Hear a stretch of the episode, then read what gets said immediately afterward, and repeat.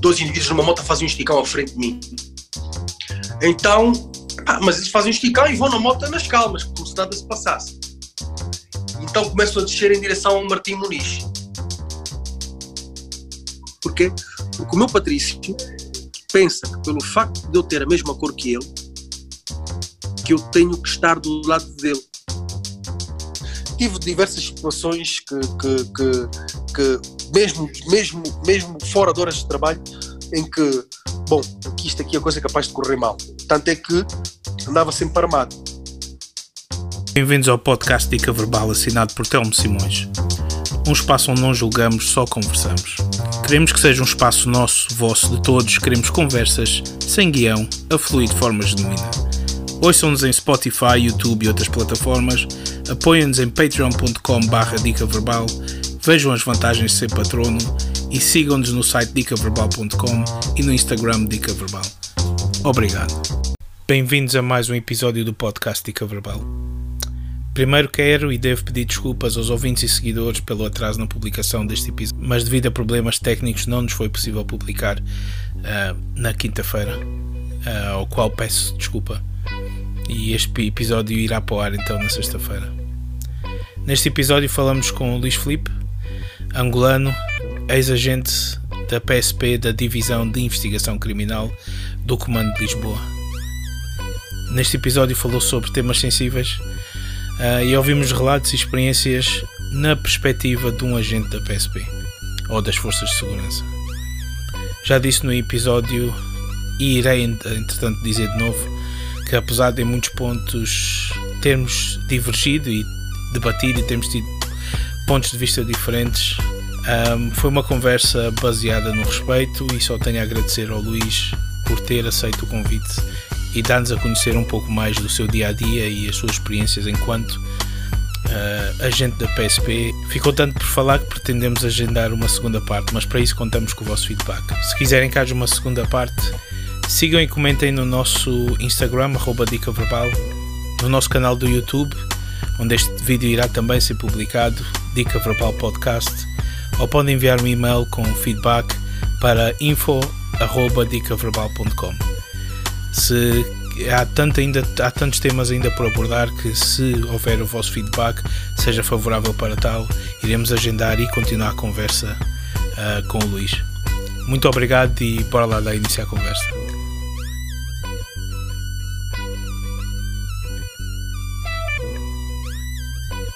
Este podcast tem o o prazer de ter eh, como convidado o Luís Medroa, também conhecido para a família e para amigos como Gica.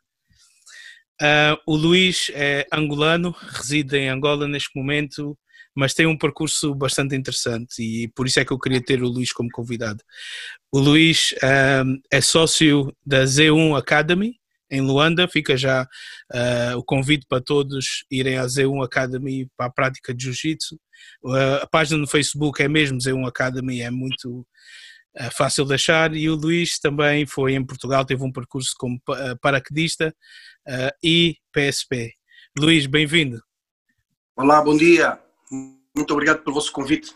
Não, o prazer é, é todo nosso porque é, é, és um convidado interessante Uh, tu és alguém, como a gente conversou, que teve, tem um percurso que é interessante e muita gente vai estar uh, curiosa para ouvir o teu percurso, também ligado à polícia. E então, diz-me lá como é que tem sido o teu regresso em Angola, como é que foi da academia. Vamos começar por isso primeiro, antes de depois irmos para os outros temas. Ok, uh, vai fazer agora, dia 5 de agosto, 15 anos que eu regressei a Angola depois de ter vivido 12 anos seguidos em Portugal. Portanto, uh, eu preferia começar de 92 até agora. Força. Porque assim vou andar para trás. Vai, vai, vai, vai. Deu-se deu os confrontos de, de 1992, setembro de 92, logo a seguir as eleições, salvo erro. A minha família, como outras tantas, uh, sentiram a necessidade de, de, de abandonar o país então, uh, como sou filho de pai português, tive que abandonar o país e cheguei a Portugal com 17 anos. Primeiro episódio engraçado é que eu chego a Portugal, fui de salvo-conduto português e logo na fronteira uh, disseram: epá, espera aí, o senhor tem 17 anos, é português, tem que fazer o recenseamento militar. eu faço o recenseamento, sou logo notificado para fazer o recenseamento militar. Uh, depois disso, um, passado seis ou sete meses, fui à inspeção e entrei logo para o serviço militar. Eu disse, bom, vou fazer isso já de uma só vez. Eu tinha intenção de fazer o serviço militar, fazer isso de uma só vez, já seguido. Pá, e nem deu tempo de eu me adaptar ainda a Portugal e quando dei comigo já estava com uma mochila às costas, já estava a cumprir o serviço ah, militar. Ah, espera, isso foi logo o quê? Meses depois de teres aterrado ou semanas depois de teres aterrado em Portugal? Um ano, um ano, um okay. ano. Bom, eu cheguei, não, mais de um ano. Eu cheguei em dezembro, 28 de dezembro de 92, cheguei a Portugal e 8 de janeiro de 94 já estava, já estava na, na, no, no, serviço militar. Portanto, foi um ano e um mês para aí, salvo erro. Hum. Uh, claro que eu optei logo que eu queria fazer o serviço militar uma força especial. Porque nos outros sítios eram seis meses de serviço militar obrigatório, para onde eu ia eram 16 meses. Eu queria mesmo pôr-me à prova. Porquê? Então entrei para o serviço militar para, para as forças especiais, para os paraquedistas, acabei por ficar lá 5 anos e 11 meses, tive em comissões no estrangeiro, uh, aproveitei para estudar, a oportunidade de receber um salário e estudar, portanto, eu passava a semana, vivia a semana no quartel, uh, à noite à, à noite ia para as aulas e ao fim de semana ocasionalmente ia visitar um familiar dos poucos que tinha em Portugal. No entanto, juntei o útil ao agradável ter um salário, ter uma cama e uma mesa e poder estudar. Portanto, Mas tu já tinhas interesse no serviço militar? Era algo que sempre te interessou? Ou foi mesmo uma oportunidade?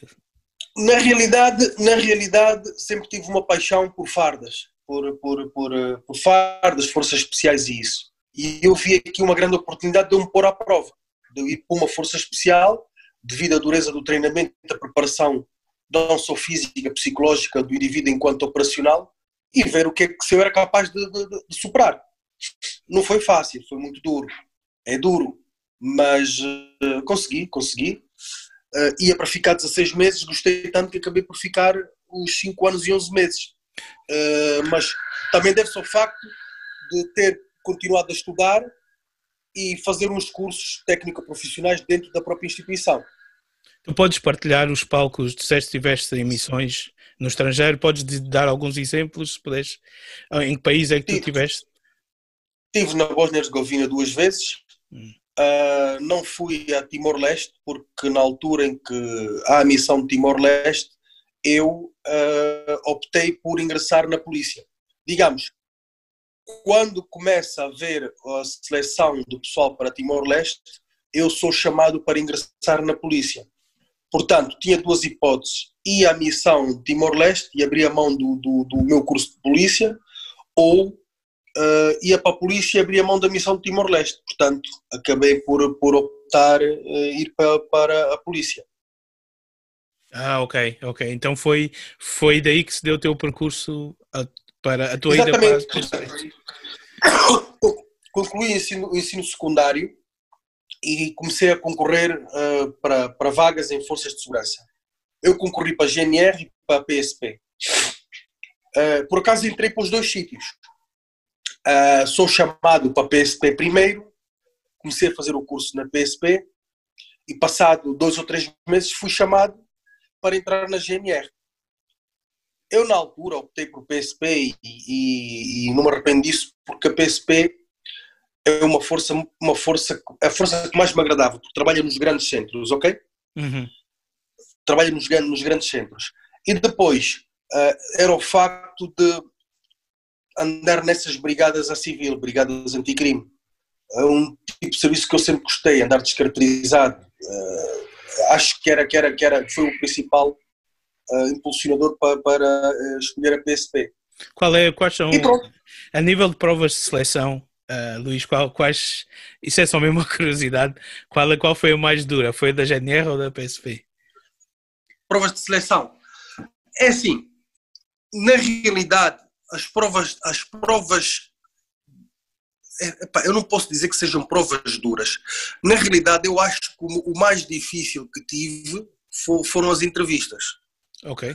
Uma, porquê? Porque é naquele curto espaço de tempo que pode demorar uma hora, duas horas, três horas, o tempo que os entrevistadores acharem necessários, para tentar conhecer um pouco do perfil do indivíduo, do caráter. Uh, por exemplo, eu estou aqui a fazer esse podcast contigo, vais ficar a conhecer um pouco de mim, não é? Correto? Vamos, temos tempo, estamos a falar com tempo, não é? Exato. Uh, na parte das entrevistas é tudo ali, sentes mais pressão, porque estão ali três pessoas à frente de ti para fazer perguntas, a tentar perceber a tua dinâmica, tu enquanto pessoa, tu enquanto cidadão, e isto, pronto, tu já vais tenso, vais estar frente a frente com três pessoas, né? A parte de testes escritos é uma questão de concentração. Concentração. É lógico que aquelas pessoas que vão mais nervosas esbarram-se e chumbam, não é? Mas os testes escritos, na realidade, há uns que traçam, dá, dá a conhecer o perfil do indivíduo, que vai chegar às mãos desses entrevistadores, a outra que é a parte de português, matemática, que é o coisas do nono, décimo ano na altura que estavam a fazer. E que se estudaste e foste daqueles que não andou atento, vai chumbar. Vai chumbar. ah, não, não há hipótese, não há hipótese. É, são coisas que já tinhas estudado há muito tempo e tens de ter alguma atenção. Por exemplo, eu lembro muito bem de, de um, um ditado Bom, chamavam aquilo um ditado, mas na realidade aquilo não era um ditado. Aquilo era um texto e tu tens que corrigir, não é corrigir, tens que corrigir os erros e tens que verificar uh, as palavras que estão repetidas. Então o texto falava de torres vedras, só que depois mais à frente já falava em torres negras, depois já falava em torres pretas, depois em torres vedras outra vez. Então chega uma altura, tu já não sabes, estão a falar de torres vedras, se é mesmo torres pretas, se é torres negras. Então gera-te ali uma confusão tão grande que se tu não tiveres atenção nenhuma, uh, fores um indivíduo menos atento, vais-te desbarrar por completo, vais chumbar, ok? Portanto, não vais seguir o raciocínio do texto, vais assinalar para ali coisas que não deves de assinalar e vais ter negativa. Portanto, tem muito a ver com a capacidade de raciocínio, capacidade de resposta, porque é tudo com tempos. X minutos para fazer isso, X segundos para fazer aquilo. Então, só o facto de haver um tempo para fazer, por exemplo, 10 contas de matemática, mas coisas assim super fáceis, mas dois minutos para fazer 10 contas de matemática. Muitas delas tu até fazes de cabeça, mas é pá, está ali aquela pressão, a pressão está lá. E tu tens que saber capaz de meter essa pressão de lado e executar o, o exercício, ok? Portanto, eu acho que foi mais a parte, a parte das entrevistas, que é muito, para mim foi muito duro, foi muito, muito, muito pesado, porque uh, perguntas que me faziam na realidade, eles para além de terem já a ficha e o background, um pouco do teu background, porque isto é pesquisado, não é? Uh, é do género, uh, dão-te uma situação que um indivíduo, vês o indivíduo agredir o outro, como cidadão, o que é que tu fazias? E como polícia, hum. uh, e se o indivíduo te voltasse a ti, pegavas na arma e davas dois tiros na, na, na, na cabeça, portanto, só para perceber um pouco a forma como é que nós raciocinamos enquanto pessoas, não é? Claro, claro. Correto? É lógico que tu chegas é um, lá e dizes, um não. Um perfil psicológico, né? Fazem-te um perfil Exatamente. Exatamente. Então, se tu chegas lá que matas esfolas, se calhar não és o candidato que precisa. Não, não é? és o certo. Olha, nós já, já vamos falar da, da parte PSP, que, que é uma parte que vai okay, interessar okay. muita gente que, que nos vai ouvir. Aliás, antes até de irmos para a parte PSP, convém dizer que, que, que eu agradeço porque, como tu sabes, é, é, é um PSP que está em, em, serviço ou um polícia que está em serviço não pode dar o seu testemunho, como é o seu dia a dia enquanto polícia. Então eu agradeço tu, tu, tu disseste-me logo, Telmo, estamos à vontade, podemos falar o que quisermos. Óbvio, não posso dar detalhes específicos sobre certas investigações, mas tirando isso, falamos o que quisermos. E também eu devo dizer que, independentemente das opiniões que tu vais ter, eh, ainda vamos conversar, eh, eu posso também, óbvio, debater e discordar de algumas, mas uh, agradeço pelo facto de tu estás a, a, a, aceitar falar do teu passado como, como polícia. Mas o, o jiu-jitsu, antes de falarmos mesmo sobre o PSP, o jiu-jitsu sempre te acompanhou na tua vida. Quando é que começaste a, praticar o jiu-jitsu também? O jiu-jitsu o jiu é uma coisa engraçada. Uh, eu já era PSP na altura. Uh, um amigo meu angolano, bom, tinha um grupo de amigos meus que treinava angolano na realidade, esse grupo de amigos angolanos são os precursores do jiu-jitsu, são os angolanos que trouxeram, começaram a treinar o jiu-jitsu antes de tudo e de todos, jiu-jitsu hum. brasileiro. Treinavam em Portugal, eram estudantes, éramos amigos. Epá, até que um dia um amigo andava sempre assim, tens que ir treinar, temos que ir treinar, tu estás na polícia, temos que ir treinar, anda lá, anda lá, anda lá, anda lá. Acabei por ir. Hoje posso dizer que o jiu-jitsu, a pessoa não vai deliberadamente à academia dizer que quer treinar jiu-jitsu. Por norma, a pessoa é levada por alguém. Ok? Ou, ou, aparecem porque viram na internet e gostaram, mas na, na minha altura era os amigos é que convidavam. E comecei a treinar com um amigo em 2003. Um amigo que treinava com outros tantos amigos. Pronto, acabei de começar a treinar nessa altura. Comecei a treinar nessa altura. Depois, uh, o meu atual sócio, que era um dos angolanos das maiores referências, que é o mestre Sérgio Vieira Lopes, que na altura era a maior referência a nível internacional no meio dos angolanos, que já era também dos mais graduados, era faixa roxa, e eu era faixa branca. Veio para Angola, terminou os estudos, veio para Angola, uhum. em 2004. E tinha o sonho de abrir a academia dele. Por coincidência, quando eu voltei para Angola em 2005, foi, foi quando ele também abriu o projeto dele, um pequeno espaço no quintal dele. E treinava eu e ele, só nós os dois. Porque de todos os nossos amigos, fomos os dois primeiros a voltar. Os outros ainda ficaram em Portugal a estudar. Então começamos a treinar, aquilo progrediu mais um bocadinho, fomos para um espaço maior que ele tinha lá no, no anexo. Chegou uma altura, esses nossos amigos regressaram todos, 2006, 2007, o espaço que nós tínhamos já não chegava para toda a gente. Então tivemos que arranjar um espaço muito maior, que é onde estamos hoje. Já estamos há, há 10 anos nesse espaço, mas são 400 metros quadrados de área de treino de, de, de, de artes marciais, não é só jiu-jitsu, e também crossfit. Portanto, nós crescemos com o crescimento, dos, com, com, com o regresso dos nossos amigos, que por sua vez trouxeram os seus amigos. Hum. E os seus amigos trouxeram outros seus amigos. O espaço ficou pequeno, eram, eram 90 metros quadrados, de repente já não havia espaço para toda a gente treinar. E daí demos o salto para um espaço muito maior. Ah, Portanto, okay. Okay. Aí, começou, aí começou de facto a formação em massa, que é apostamos nas crianças, o primeiro, do primeiro sítio para o atual espaço era um grupo de amigos que trouxe amigos e treinava. Depois, o segundo espaço, que é o atual, ok, é a formação de uma equipa. Uma equipa. E aí começou-se a trabalhar crianças, começou-se a trabalhar da base, começou-se a trabalhar adolescentes, começou-se a trabalhar tudo. Fez horários específicos para treino de iniciados, de avançados. Epá, e daí foi sempre a crescer. Portanto, os resultados começaram logo a aparecer, quase que no imediato. Temos campeões mundiais, temos campeões africanos. Eu vi, eu vi. Ok, se, se verificares, temos o, o maior palmarés uh, uh, uh, em África a nível de títulos internacionais. Até campeonatos europeus, temos muitos também. Somos africanos, mas vão ao campeonato europeu, sim. Campeonato europeu, como quando apareceu havia muitos poucos praticantes, optaram por fazer basicamente um campeonato mundial que só tem o título de ser campeonato europeu porque acontece na Europa. Okay. Mas participam atletas de todo o mundo. Então o jiu-jitsu em Angola está de boa saúde? Uh, o jiu-jitsu em Angola, neste momento, quando digo não está de boa saúde, está parado por causa do Covid. Pois, pois. A crise de 2000, 2015 também quebrou um bocado. Mas digo uma coisa: os atletas angolanos não ficam a dever, não ficam a dever uh, a maior parte dos atletas que existem na face da Terra.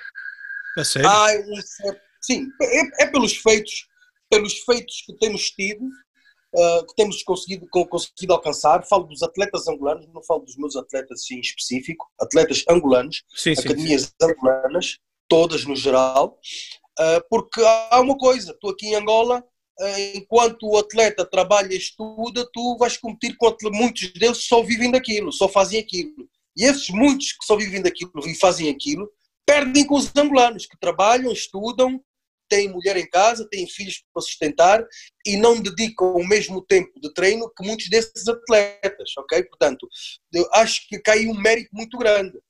Uh, temos uma geração de miúdos novos, sim, que, que, que, que promissores e que já conseguiram grandes feitos a nível internacional, mas na realidade são miúdos que estudam, são miúdos que estudam, têm que conciliar estudos com o trabalho, dois treinos ou três treinos diários, mais os estudos ou com o trabalho. Então, eh, na Europa também há e nos outros países do mundo.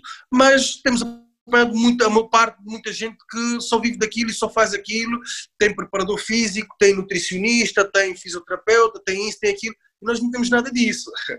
ok? Portanto, estamos a conseguir cozinhar em Angola grandes talentos e a, conseguir obter grandes títulos, mas é mesmo na garra, na raça. É aquela raça mesmo que o angolano tem, é que de ir à luta e mais nada. Ou temos seja, sem as condições que outros países mais desenvolvidos têm, vocês mesmo assim, os atletas, no geral, não só na tua academia, como disseste, têm conseguido manter um bom nível muito, de competição, não é? Muito, muito, muito, muito, muito. Não ficamos a dever nada a ninguém. Há uma elite, há, há uma elite de lutadores que existe, que é impossível, quase impossível lá chegar, mas nós estamos ali naquele meio em que dentro do, do pelo menos na, nas classes mais jovens, não ficamos a dever a ninguém. Porque Luís. os nossos jovens têm ganho títulos em todo lado. Ah, ok. Luís, um, tu estavas em que, em que divisão, em que esquadra uh, na, da PSP? Onde é que tu estiveste a prestar eh, a tua carreira? Estive no comando, estive no comando metropolitano de Lisboa, ok.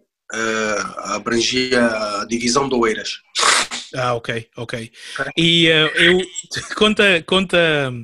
Ou eu ouvi, ouvi-te num podcast, tu contaste uma história bastante interessante, né, na 24 de julho. Para quem nos está a ouvir e não conhece esse podcast, podes contar aqui como introdução. O, o, do, o, do, o do, podcast do, do acidente? Sim. Ah, epá, aquilo, aquilo foi. Estava uh, tava com um colega. Uh, não, corrijo. Ia caminho do trabalho, e a caminho do trabalho e uh, uh, verifico, pá, aquilo foi uma coisa assim muito, muito rápida. Há um, um, um esticão, há um esticão. Dois indivíduos numa moto fazem um esticão à frente de mim. Então, pá, mas eles fazem um esticão e vão na moto nas calmas, como se nada se passasse. Então começam a descer em direção ao Martim Muniz. Eu consegui ultrapassá-los muito discretamente no meu carro e tal, encostei o carro. Encostei o carro, aquilo são dois sentidos, o meu carro fechou um sentido, só havia o outro sentido para, para eles passarem. Uh, eu não sei se eles se aperceberam, começam a acelerar a moto, neste sentido, vinham lá longe, eu deixei-os muito, muito lá atrás, começaram a acelerar.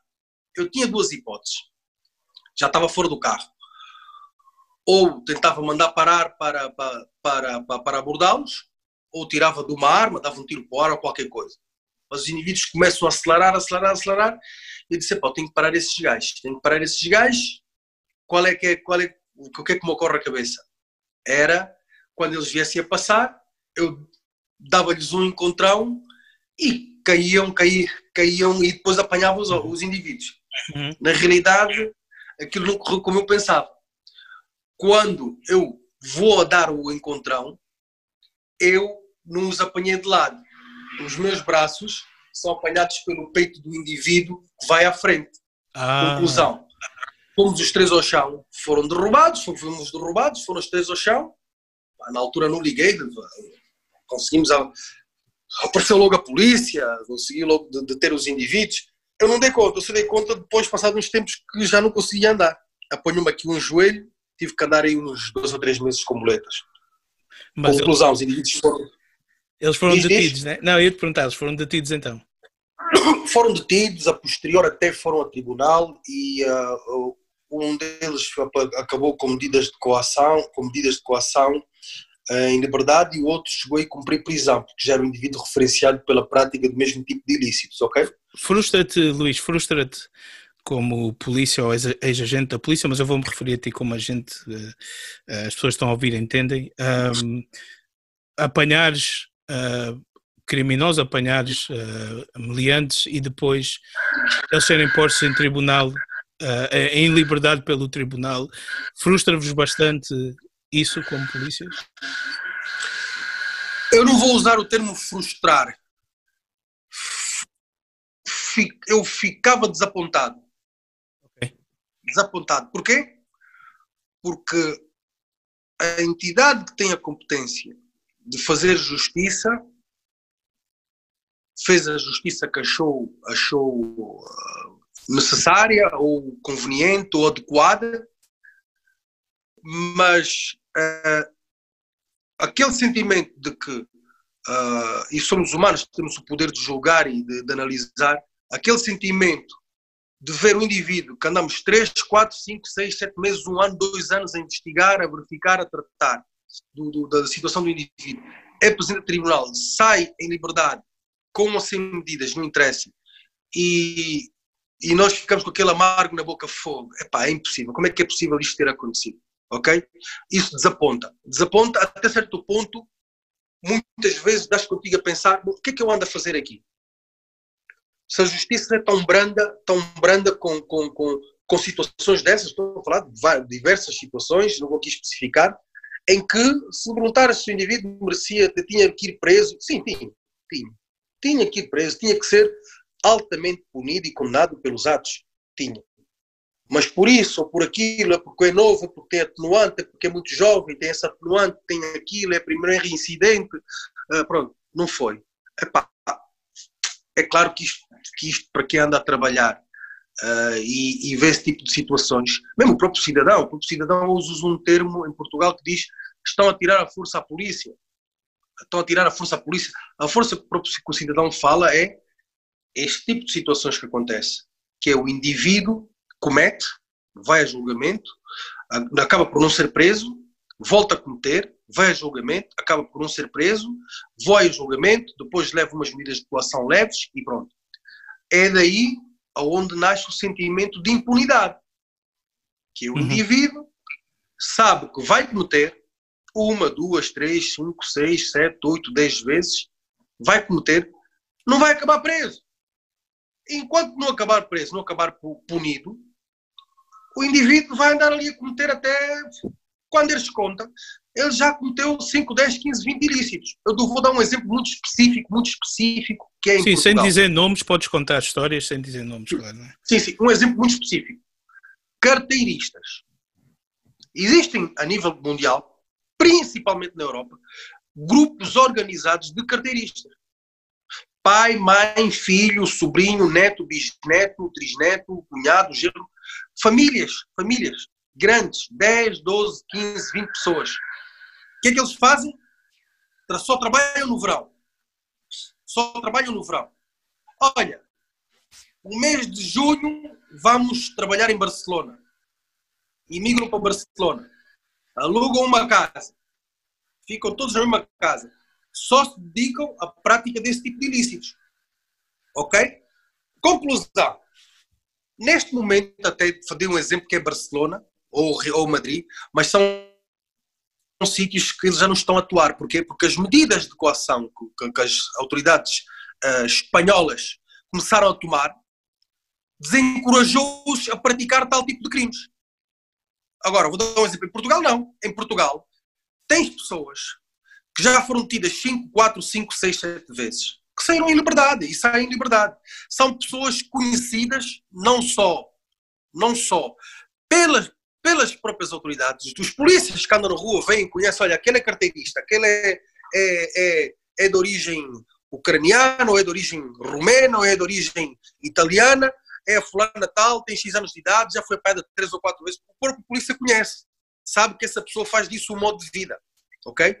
Só que a polícia vai entregá-lo. Ah, olha, foi apanhada em flagrante, te, te, furtou, furtou essa carteira.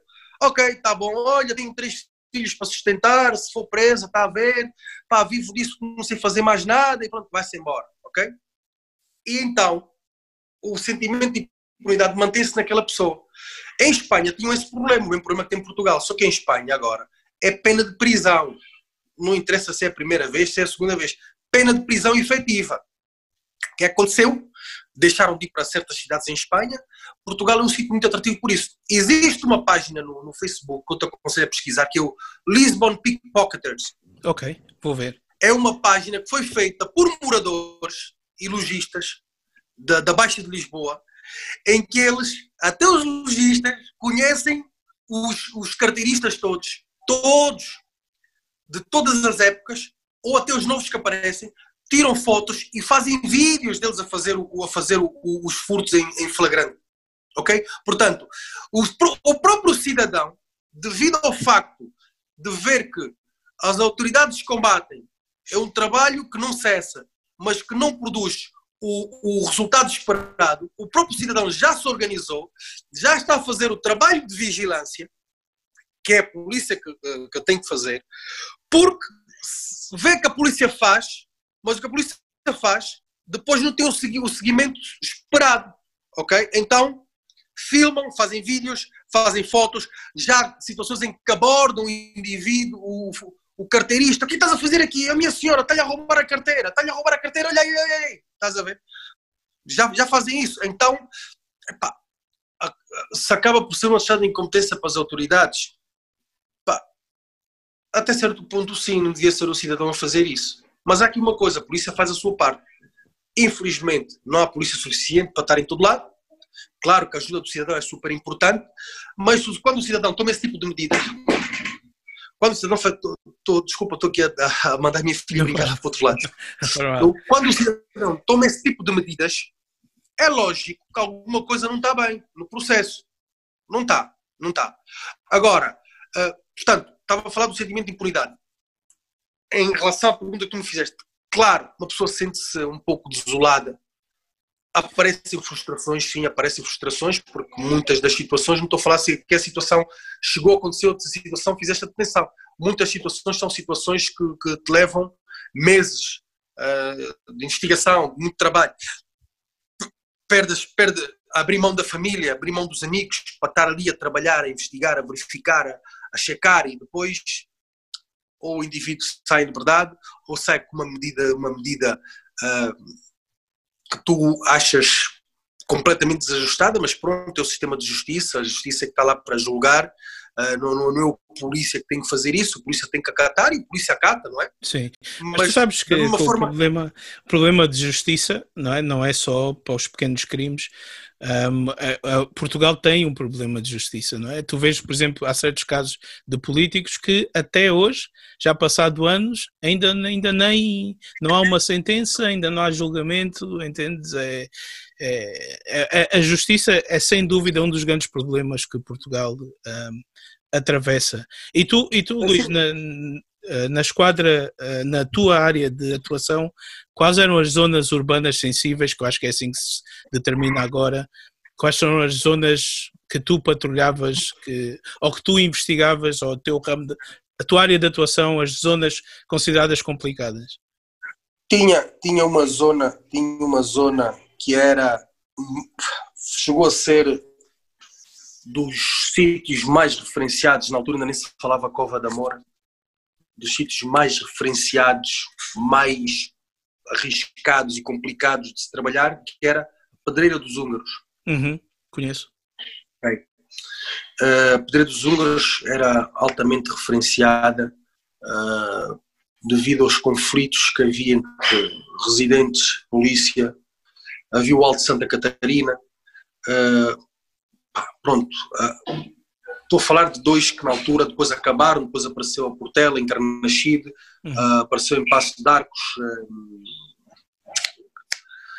ai, ai, ai, ai, apareceu em Caxias, pronto. Uhum. Uh, não faz tá, mal, tá. não te lembras de nomes específicos. Era, era, era Pedreira dos Húngaros, era, era o top na altura, uma das maiores referências que havia a nível de bairros sociais altamente problemáticos. Eu, pergunto, eu perguntei-te isso, sabes porquê? Porque hoje em dia houve um tempo há uns anos atrás, há uns, alguns anos atrás, havia, havia tensões entre a, a, polícia e certos membros da comunidade, dessas comunidades mais desfavorecidas.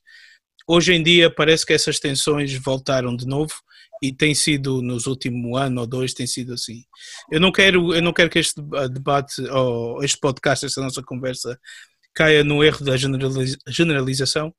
Ah, como nós conversamos, há bons e maus polícias, há bons e maus elementos nestes, nestas, nestas zonas que estão a ter eh, mais problemas hoje em dia com a polícia, né? então eu não quero cair uh, neste, neste, neste erro. Mas então vamos começar com a solução. Tu tens acompanhado, eu sei que tu tens acompanhado a atuação dos teus colegas e os problemas com os teus colegas nos últimos tempos nestas zonas mais sensíveis vamos começar com a solução, em vez de estar sempre com problemas. Qual seria para ti a solução para melhorar a relação entre residentes ou certos residentes e a polícia nessas zonas, em tua opinião? Uh, Vou-te dar um exemplo que é pioneiro em Portugal que quem está à frente desse projeto é um grande camarada meu, polícia. Uh, vivemos juntos na mesma casa, dividimos a mesma casa, dividimos, éramos miúdos, estávamos na polícia, uh, longe da família e, e, e, dividimos a mesma casa. É um irmão, para mim é um irmão. Uh, o projeto chama-se Uma das Soluções, passa pela inserção.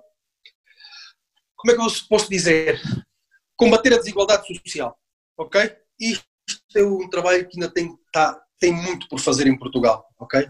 A desigualdade social acaba por criar, até certo ponto, uma certa segregação, que é o pessoal do bairro, o pessoal da cidade. O pessoal do bairro mais desfavorecido, é o que não vai à escola, é o que quer andar a vender droga, e o pessoal da, dali da, da cidade ou da, da zona da zona citadina é o indivíduo que estuda, que é o filho do papai e tal. Tem que se criar, quebrar esse paradigma. A nível de polícia, está nesse momento a decorrer em Portugal um projeto. A polícia teve muitas, muitas iniciativas. A parte da proximidade com o cidadão, tudo isso. Mas esse projeto, que é piloto, mas epá, eu estou a acompanhar melhor. Eu sou um dos associados, porque os associados pagam uma cota anual de 20 euros. Eh, é feito com três assistentes sociais, suportadas pela Câmara Municipal de Oeiras, e alguns particulares, os donativos, que recebem, e tem uma esquadra específica que está dentro do. está num bairro. O projeto, o projeto chama-se Gira no Bairro. Quando puderes, vais pesquisar. Ok, irei. Gira no Bairro. O projeto chama-se Gira no Bairro. O que é que consiste esse projeto? É trazer os miúdos à esquadra. A esquadra tem duas salas onde os miúdos vão estudar, onde os miúdos vão jogar uh, PlayStation, onde os miúdos vão estar em contato com os agentes responsáveis do projeto. Os miúdos têm visitas de estudo à Força Aérea, à, ao Museu do, do Desporto, a todo lado. Pronto, vão organizando algumas atividades para os miúdos fora da esquadra. Mas é interessante ver miúdos de 14, 13, 14, 15, 16, 9, 10 ir a uma esquadra de polícia, miúdos de um bairro supostamente desses mais desfavorecidos. Um bairro social, ok? Portanto, era uma coisa que no meu tempo não havia. No meu tempo falavas a um miúdo para ir à esquadra, aquilo, aquilo era logo esquadra. Portanto, era um tabu. Quando se falava a palavra esquadra ou a palavra polícia, o miúdo com essa idade, pá, polícias, mauzões, bad boys, bad boys, vão nos prender, vão fazer isso, vão nos bater, vão nos fazer assado. Conclusão, eh, eu tenho seguido muito, já tive lá uma vez, fiz questão de ir à esquadra o ano passado, estar com esse meu amigo e conhecer a responsável do projeto, é uma forma de criar uma aproximação da polícia vezes o futuro cidadão. Este miúdo que está a crescer dentro da esquadra da polícia, que está a conhecer as atividades da polícia, que está a perceber que a polícia é um ser humano como ele, que tem sentimentos, que tem emoções, uh, daqui a 10 anos, quando tiver 20 anos, este miúdo vai ser a pessoa que vai transmitir aos outros calma. Polícia não é o que vocês estão a dizer. Polícia não. Não sei se estás a perceber a mensagem. Eu vivi dentro, eu estive dentro de uma esquadra durante 5 ou 10 anos. Eu conheci o trabalho deles, eu falei com eles, eu convivi com eles. Portanto, não é bem esse o tabu que ainda vive nas vossas cabeças. Esses miúdos vão ser os porta-vozes que vão espalhar por onde andarem, se forem bairros sociais, dentro do, do seu grupo de amigos, dos seus familiares, que nas esquadras as pessoas são bem tratadas. Que o polícia é um ser humano falível. Ok? Que polícia é um pai de família. Que polícia tem sentimentos. Portanto, isso é um tabu que no meu tempo era, era, era, era complicado explicar. Melhor, não, eu nem falo só com adultos, não vale a pena, mas crianças é uma criança falar sem ir para a esquadra e a criança, só ouvir a palavra polícia, a criança entrava logo em pânico. Se for o adulto, então ainda pior. O adulto, uhum. vou à esquadra, o que vão fazer a esquadra? Querem me prender? Querem não sei Portanto, isso ajuda a quebrar ali algumas, algumas barreiras e cria uma grande aproximação entre estas mesmas partes, que é a parte do, do, do da sociedade e a parte da polícia em si. Acho que ganham ambas, ambas as partes para, sermos, para termos uma solução, isso não foi o que inventei. Para, para, para termos uma solução, todas as partes têm que fazer parte do problema. Todas as partes têm que fazer parte da solução. Ok? Não me vale de nada eu, polícia, criar uma solução quando a outra parte não está dentro desse grupo que vai trabalhar para criar a solução. Ok? Então, é, é, é, é projetos desses, é atividades dessas que ajudam a criar essa proximidade. Vou dar um exemplo que há dias falei com um amigo meu sobre esse projeto. Eu estou plenamente ciente, esses miúdos do, do, que estão no projeto, que são muitos, que estão no projeto, do, do, no projeto Gira no Bairro, se houver uma ocorrência de conflito dentro do bairro onde eles residem, esses miúdos vão ser menos uma pessoa a tirar uma pedra contra um carro da polícia. Uhum. Esses miúdos vão ser menos um obstáculo à ação da polícia. Esses miúdos vão ser, possivelmente, um mediador, uma pessoa que vai tentar ajudar. Não vão ser todos, mas acredito que desses 40 ou 50 minutos vai sair um que vai dar na, naquilo, vai agir precisamente da forma que se pretende. Vai ser a pessoa que vai mediar, que vai tentar ajudar, que vai chamar a atenção aos outros que estão a lançar pedras, que vai chamar a atenção às pessoas que estão envolvidas no problema com a polícia. Epá, não é assim, calma, vamos resolver. Mais ainda, estes miúdos, quando houver um problema, eles próprios é que se calhar vão ter com, com, com, com, com a polícia dizer, pá, senhor gente, calma, não, já são conhecidos no bairro, é pá, calma, não faça isso, calma, não é assim, calma. Eles próprios também vão ajudar a própria polícia a, a, a, dentro do que for, do, do, do, que for possível. Estás, estás a perceber? Estou a perceber perfeitamente e uh, é de louvar eh, iniciativas assim. Um, mas também existe o outro lado, por exemplo, qual é o teu. O, houve um observatório europeu que alertou, e lá está, eu, eu tenho que repetir isto várias vezes para, porque há pessoas que pegam nessas coisas e depois dizem que a pessoa está a falar disto ou acusado, que alguns polícias, para não cair no erro da generalização, estão ligados à extrema-direita. Por exemplo, esses não podem fazer parte da solução ou não são parte da solução, né? Só o facto de haver polícias que, que foi alertado, aliás, houve um ex-colega teu, dirigente sindical, que alertou também para a mesma coisa. Uh, tem que também haver por parte da instituição polícia, e não sei se já há ou não, uma investigação e depois uma consequente expulsão desses membros. Tu admites que existem membros da extrema-direita nas forças de segurança?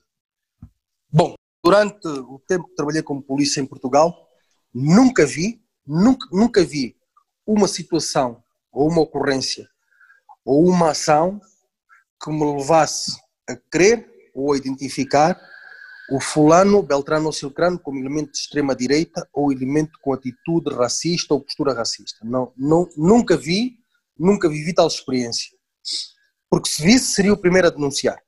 Segundo, uh, tu sabes, uh, o, o polícia, não é só em Portugal, mas em qualquer parte do mundo, acaba por ser um reflexo da sociedade, não é? Vai haver o polícia que é extremamente pacífico, vai haver o polícia que é menos pacífico, vai haver o polícia que gosta de futebol, vai haver o bom polícia, vai haver o mau polícia, vai haver o polícia que gosta de chuva, vai haver o polícia que gosta de sol. É um reflexo da sociedade. Porquê? Porque a polícia provém de todos os estratos da sociedade, desde a classe mais baixa à classe mais alta.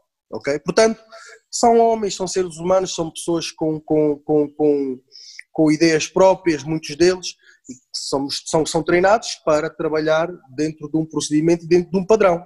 Portanto, isso não exclui que não possa haver elementos de, de, de extrema-direita. Ok? Pelo contrário, se vem de todos os estratos, é suscetível de haver.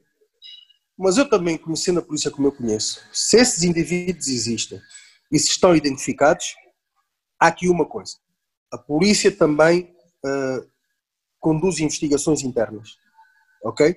A polícia, se tiver conhecimento que o fulano é assim, é da extrema-direita e tem essas ações e tem essas ações assim assado inclusive há um registro histórico sobre a folha a ficha desse indivíduo que pode levar a uma condenação não se vai condenar nem, nem expulsar ninguém dizem que é da extrema direita Não. A acontecer uma condenação, uma expulsão, tem que ser produzida a prova. Ok? Portanto, a polícia jamais vai expulsar alguém porque o Luís disse que aquele indivíduo é da extrema-direita. Isso não existe. É como no tribunal. No tribunal só serás condenado por teres praticado atos de extrema-direita uh, se houver prova, houver uh, tudo isso ali uh, limpinho, direitinho, não é?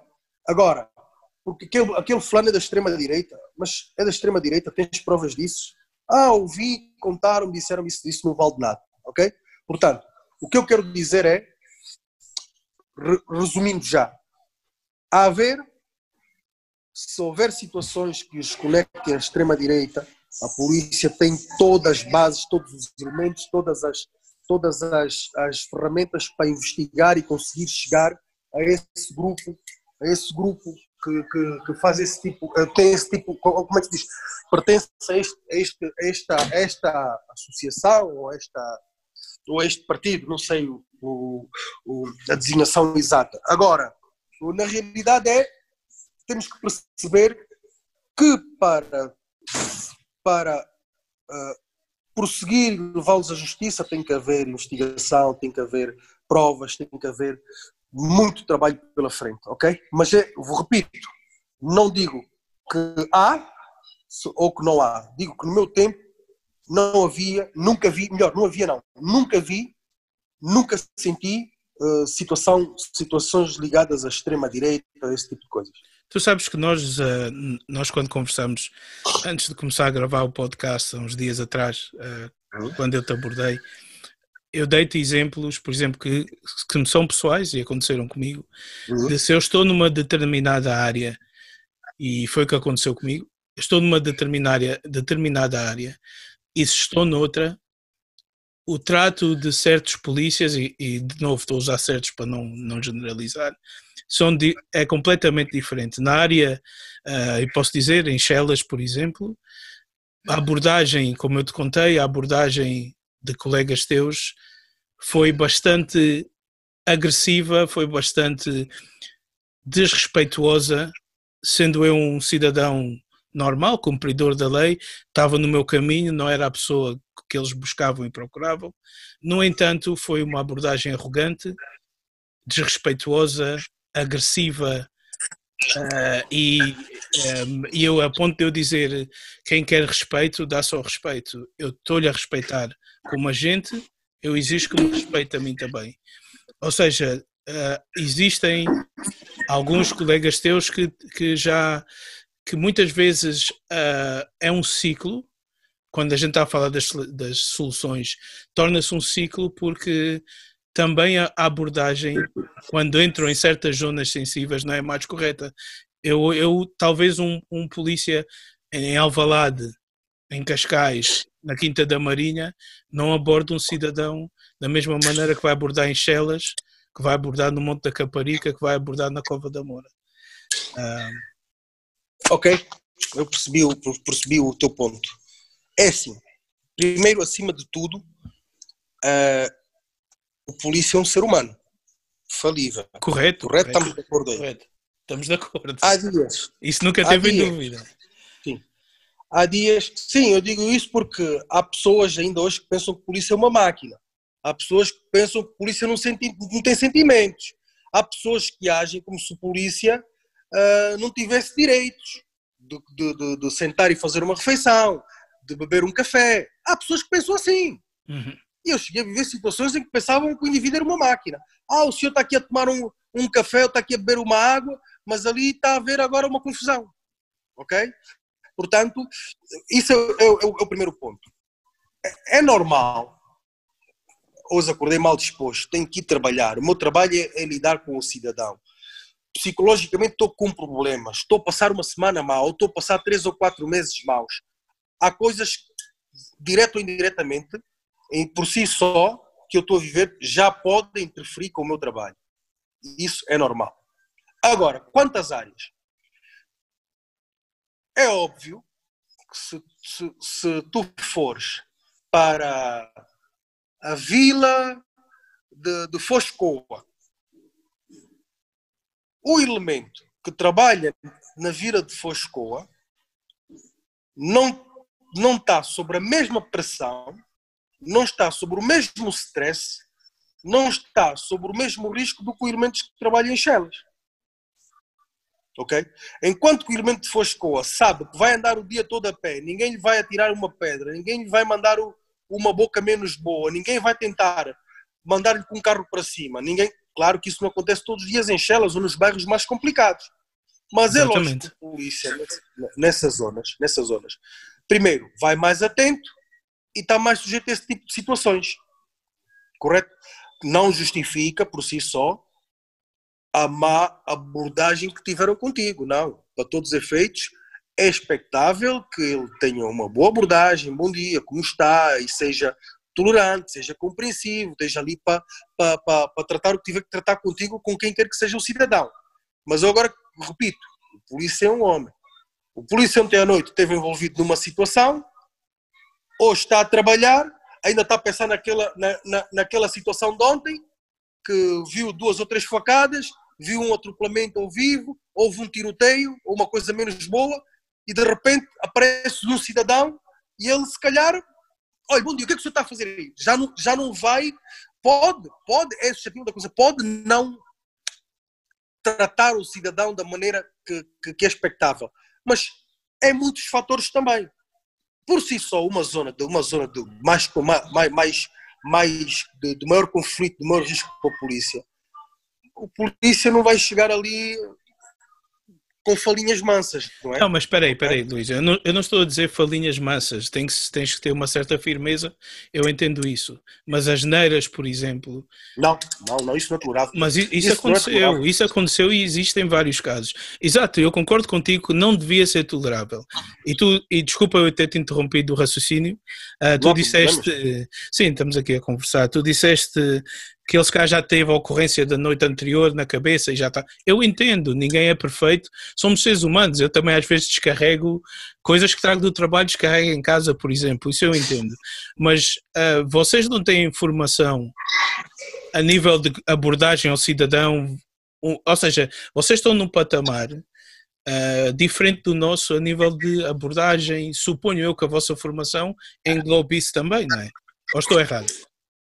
Não, olha aqui, olha aqui. Aí é onde começa um dos erros. Onde começa um dos erros. Okay, nós temos formação, aí, então. nós temos formação de tudo isso. Como lidar, como atender, como, como tratar o cidadão, como resolver as ocorrências. Temos tudo isso, ok?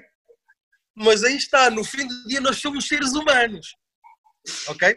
E sendo seres humanos, temos os dias bons e os dias maus é lógico, repito, o que aconteceu contigo e acontece com muita gente que não é expectável é o trato, o maltrato, a má educação, a falta de respeito, e isso não é todo expectável.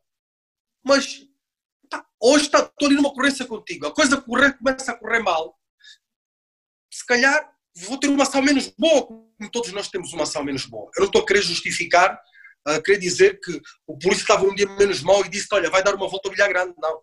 Nós somos instruídos e treinados para não fazer esse, não, não ter esse tipo de atitudes menos boas.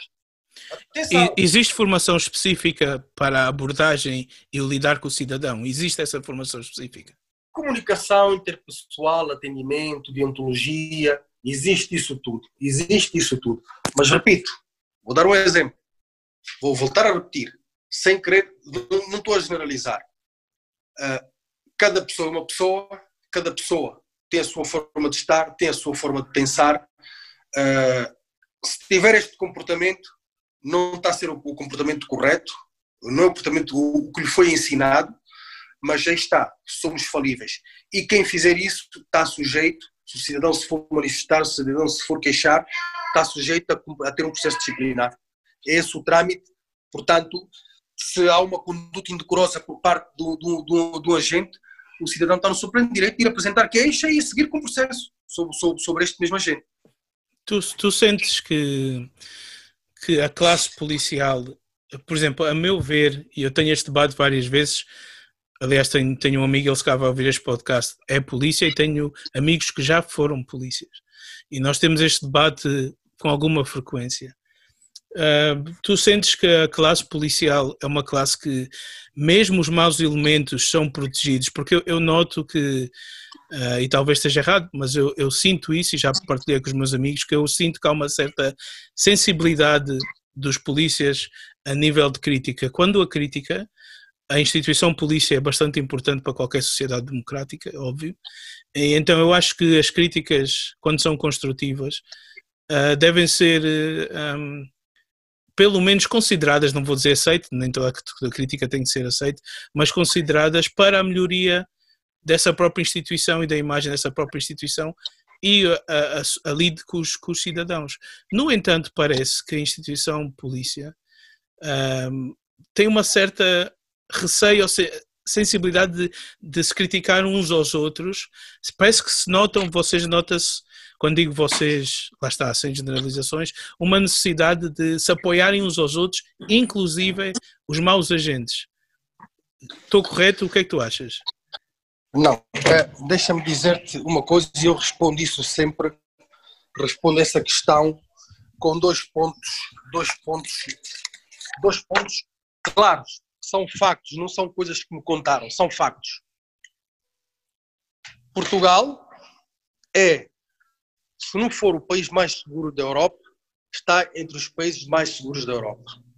Um, Portugal, se não tiver a melhor polícia da Europa, tem as melhores polícias da Europa. Isto são factos. Concordas com o que eu te estou a dizer? Não concordo, mas é só uma opinião. Ok, pronto, mas ok, isto são factos. Não, não, não, não, não estou a dar a minha opinião, estou a dizer que são factos. Ok, isto ok, existe, okay. Números, okay? okay. Isto são factos, factos. Okay. Não, sou para inventar isto, são coisas que existem, há números, há estatística que comprovam isso. Ok, Agora, eu, eu não tenho conhecimento ah, para debater, mas. Bom, mais outro ponto, mais outro ponto. Portugal, que foi o ano passado, já há três anos vem acontecer ou quatro, é o maior destino dentro da Europa, se não o segundo maior destino dentro da Europa. Ok. O que é que isto revela? Isto revela que há uma das coisas que reúne condições para os turistas virem. É a segurança. Ok? É a segurança. É lógico, é lógico. Volto a repetir que há polícias bons, há polícias maus, há polícias de bom trato, há polícias de maus tratos, há polícias que gostam de cerveja, há polícias que só gostam de vinho, há polícias que só gostam de água. Repito, a polícia reflete-se na população, na sociedade portuguesa.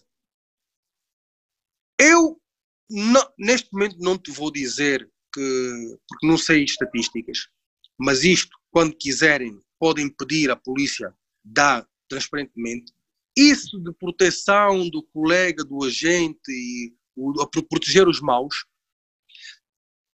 é uma coisa que o cidadão tem em mente. Não, cidadão, uma coisa que o cidadão tem em mente há muitos anos, já meu tempo era isso. Ah, aconteceu isso, depois vão se proteger uns aos outros e vão se safar, safam sempre. Há muito polícia que é punido, só não é divulgado. Há muito polícia que é punido. Há polícias expulsos da corporação. Vou dar um exemplo. Ainda agora, o mês passado, três ou quatro agentes foram cumprir pena de prisão por agressão a um grupo de imigrantes indianos no, no, no, no, no, no, no Algarve. É um caso. Ainda agora um agente está a ser julgado, está a ser julgado por agressões uh, aí num bairro.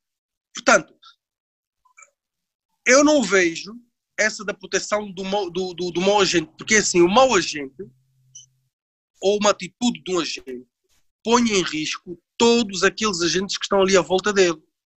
Vou dar o exemplo do caso de George Floyd. Sim, de facto houve um agente que meteu o joelho e sufocou. Ele está preso e os outros não foram detidos e não foram para a prisão, saíram sob caução.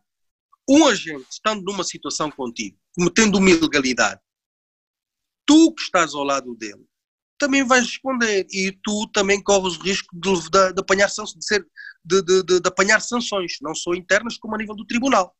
Portanto, o que é que eu quero dizer? não vejo o interesse de se, de, se proteger o mau agente. Nunca vi isso. O mau agente põe em risco os colegas e põe em risco o bom nome da instituição. Eu lembro-me de situações que, que, que, vi em que não houve ali proteção, pelo contrário, os próprios colegas é que foram ter com desculpa lá, esta atitude não está correta, o que tu fizeste não é assim que se faz. E depois, a nível de espias também, tomarem as ações tidas como necessárias. É lógico que poderá haver situações ocasionais ou esporádicas em que um mau agente não foi sancionado, ou, mas é divertido. Isso é tudo registrado. Portanto, o, o, hoje não sei como é que está, mas uh, a polícia em Portugal deu um salto muito grande nesse aspecto. Se antigamente, e deves-te lembrar, antigamente a imagem do, do, do polícia era aquele indivíduo gordo, que tinha a primeira, segunda, terceira classe, mal sabia, mal sabia estar no meio das pessoas. Hoje não, hoje o nível, isso também contribui muito, hoje o nível de educação do pessoal que está a entrar, a ingressar na carreira de polícia é muito elevado. Hoje tens desde, desde advogados, pessoal formado em História, pessoal formado em Enfermagem, pessoal formado em Informática, que são agentes de polícia. Portanto, houve um salto muito grande, qualitativo, para quê? Para terem pessoas mais bem preparadas para, para enfrentar o serviço no dia a dia. E este mesmo tipo de pessoas que tu vês que até está ali cumpre um certo padrão, é que tem o dever de fazer com que se cumpra a lei, seja ele um cidadão normal, ou seja ele um agente da polícia, porque o agente da polícia, sendo mau, vai pôr em risco todos que trabalham com ele, vai pôr em risco o nome de toda a instituição, ok? Portanto, eu nunca vi isso. Proteger um mau agente, eu nunca vi isso. Pelo contrário. Então, olha, pelo posso... contrário. ok. Uh, no caso de Alfragide, que houve condenação, né? Tu acompanhaste esse caso de Alfragide? Sim, sim, sim. sim. Houve, houve condenação. No entanto, apesar de ter havido condenação, uh, com penas mesmo, uh, tinha cá fora um contingente, lá está, não todos, alguns polícias, a apoiar aqueles que foram condenados. Se são, foi, ficou provado, né? certos acontecimentos ficou provado, houve outros que caíram. Uh, mas se eles foram condenados, para, a meu ver, pode ser considerado maus agentes. No entanto, tinham, pessoas, tinham outros agentes cá fora a apoiá-los. Ok. Uh, uma questão. Uh, tu, se fores a tribunal, fores condenado e a tua família ou os teus amigos acharem que foi uma condenação injusta ou não concordarem, não vão estar lá ao teu lado a apoiar? É diferente, Luís, é diferente.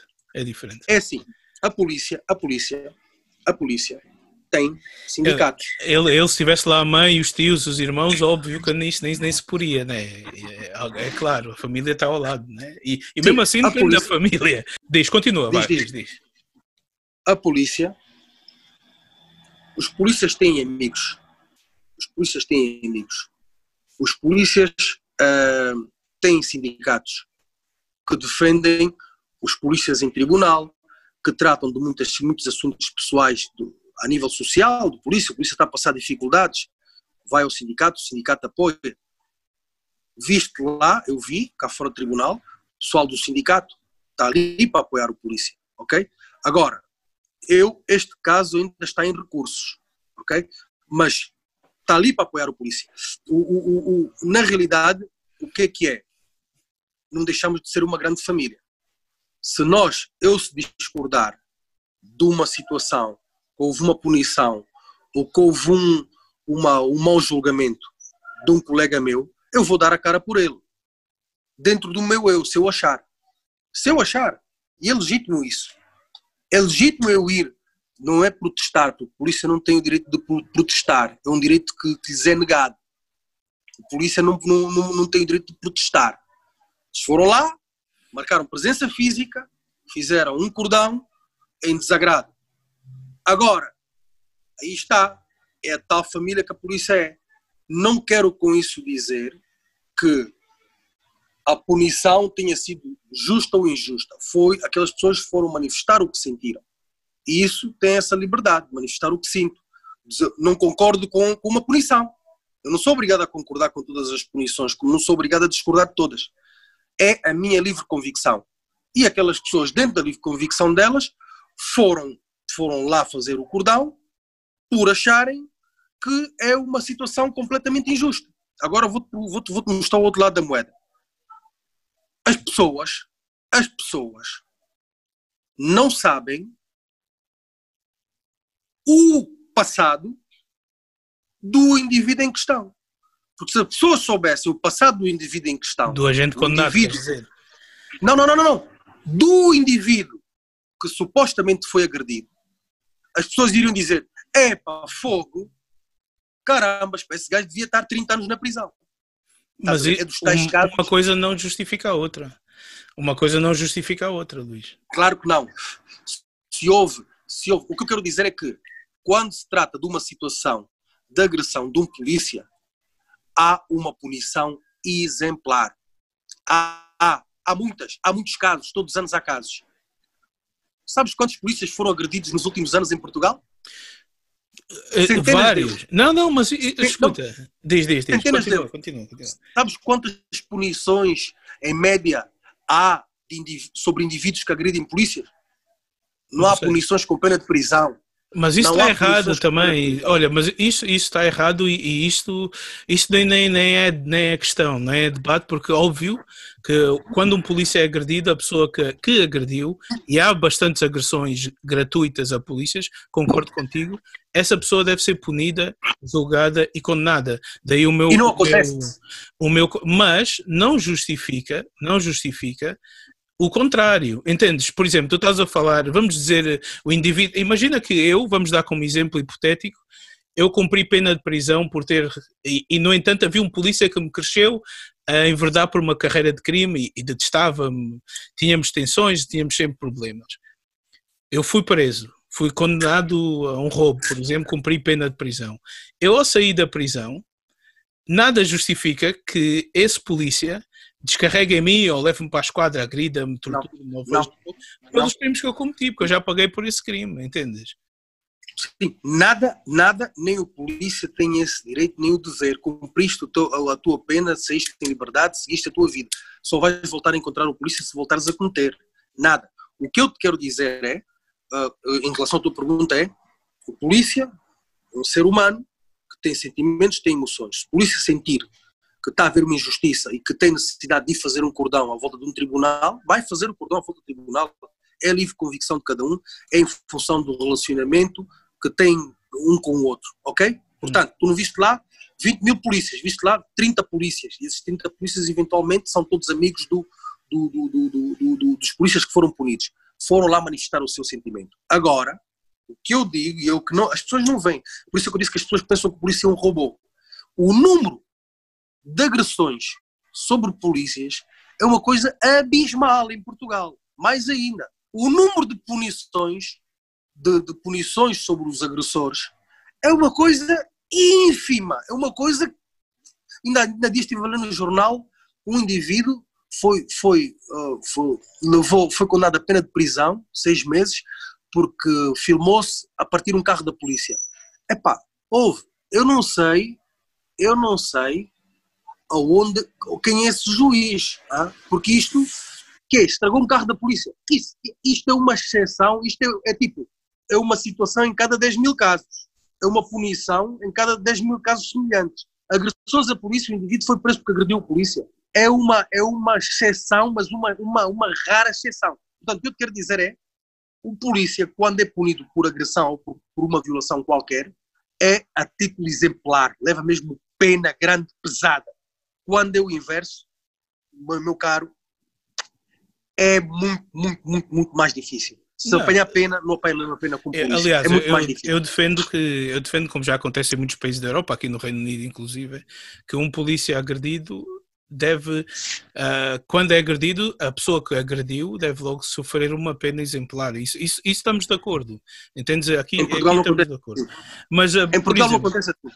Ok, eh, por exemplo, tu, tu és, és africano, tu por seres africano e, e polícia, uh, tu sofres por parte de outros africanos ou de outras etnias algum tipo de preconceito, discriminação ou mesmo agressividade por estás a usar a farda?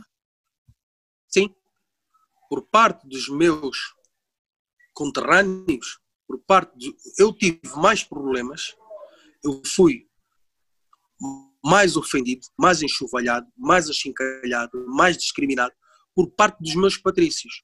Porquê?